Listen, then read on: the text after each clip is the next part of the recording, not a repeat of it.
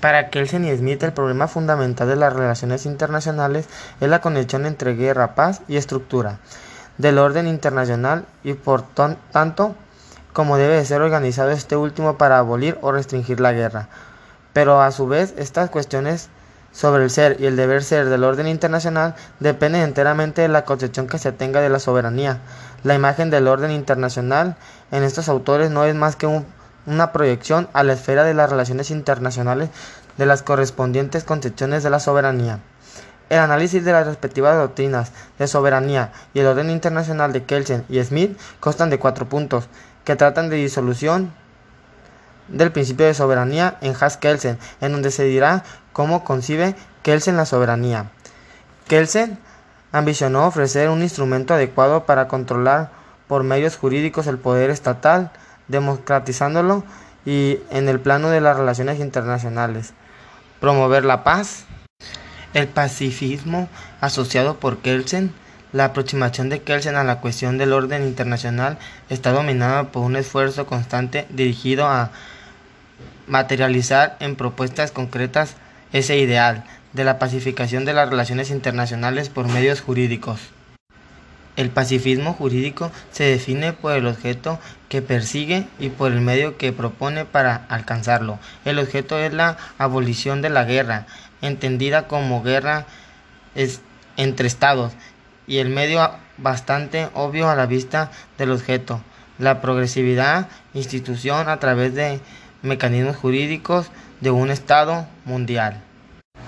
El cometido inmediato que Kelsen se impone es contribuir a que las experiencias de las dos terribles guerras mundiales que tuvieron su escenario principal en Europa no vuelva a repetirse.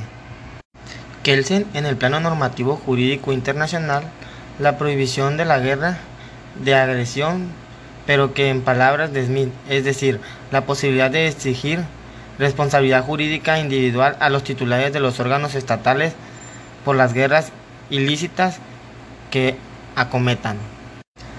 En cuanto a las cuestiones de la soberanía, frente al intento kelseniano de desconstruir al servicio de los objetivos de juridificación y democracia del poder, Smith la reivindica para poder así preservar un núcleo de poder político no sometido a controles democráticos en la era de ascenso de la democracia de masas por lo que se refiere a la cuestión de la guerra y la paz en las relaciones internacionales.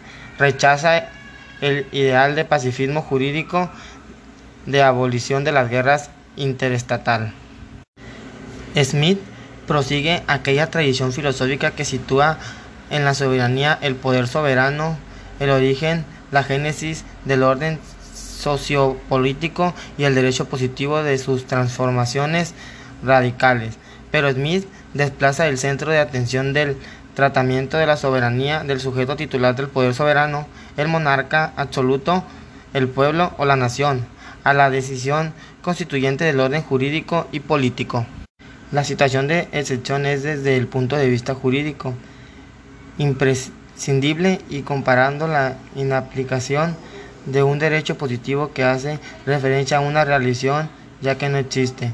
La emergencia del caso de excepción y la respuesta a la crisis social o política no puede ser prevista por ningún sistema normativo, solo pueden ser decididas, solo pueden ser objeto de una decisión. Esta decisión, en tanto que constituya de un nuevo orden, es la decisión soberana. Esta valoración positiva por parte de Smith de la guerra interestatal nos introduce en el cuarto punto de este escrito, dedicado a la crítica smithiana al pacifismo jurídico. Con el fin de entender la actitud de Smith ante el pacifismo jurídico, se debe de tomar en consideración tres cuestiones, su trayectoria política e intelectual bajo el narcismo, sus críticas al pacifismo jurídico propiamente dicha y su propuesta de un nuevo modo de organización las relaciones internacionales.